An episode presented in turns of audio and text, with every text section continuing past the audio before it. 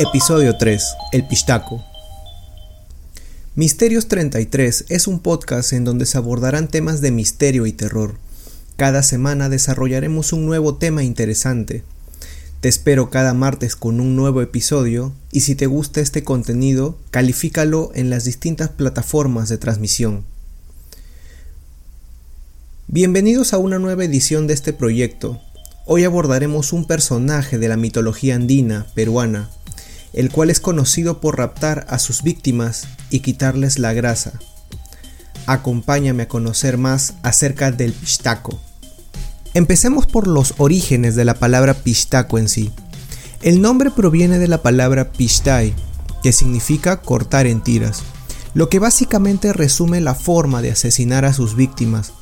Según se afirma, al pistaco se le atribuye una especie de poder sobrenatural, que usa para agredir violentamente a quienes tienen la mala suerte de cruzarse con él.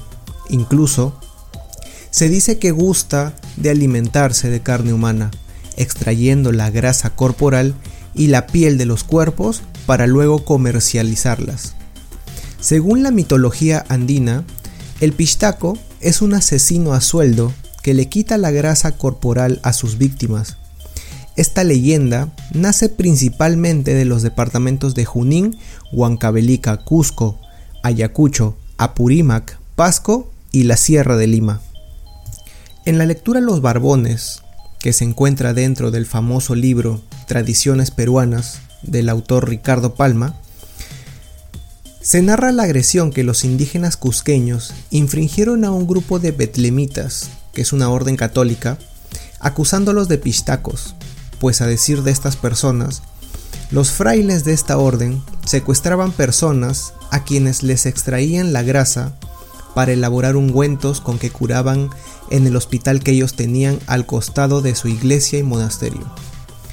Una rápida revisión al imaginario colectivo de los Andes nos dará en claro algunos puntos comunes que constituyen la personalidad del pistaco. Según cuentan las leyendas, el pistaco suele ser un extranjero, un hombre rubio de ojos claros y alto.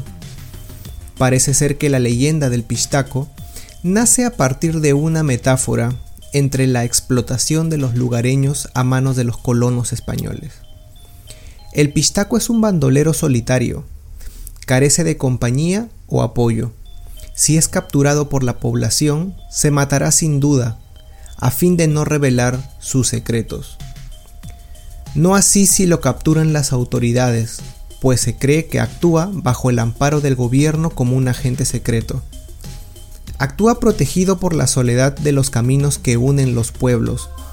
Ataca a personas solas que viajan distraídamente, las espera en un recodo del camino y las degüella inmediatamente, sin darles posibilidad alguna de defensa. Para ello, utiliza una especie de cuchillo corvo que esconde entre sus ropas. El pistaco no mata por el gusto de hacerlo, ni tampoco indiscriminadamente. Ataca solo a personas de bajos recursos, a viajeros, al poblador común. Se cree que es enviado por alguien poderoso, probablemente un extranjero con un fin específico. Los cadáveres de sus víctimas son utilizados para extraerles grasa y utilizarla en diversas cosas. Hemos escuchado versiones bastante dispares sobre el uso de esta grasa humana, para preparar jabones finos, como lubricante para maquinarias de alta tecnología, ungüentos curativos, cremas de belleza, incluso en cohetes espaciales.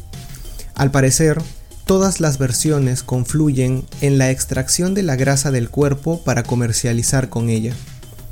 A todo esto debemos agregar que la grasa humana en la Edad Media era utilizada con fines médicos, ya que en Europa se utilizaba para curar principalmente reuma y escoriaciones. A todo esto debemos concluir que el pistaco ha pasado a ser más que un monstruo o un demonio, un personaje de leyenda, un asesino a sueldo. Acompáñenme la siguiente semana en un nuevo episodio con otro tema sumamente interesante y lleno de enigmas que descubriremos juntos.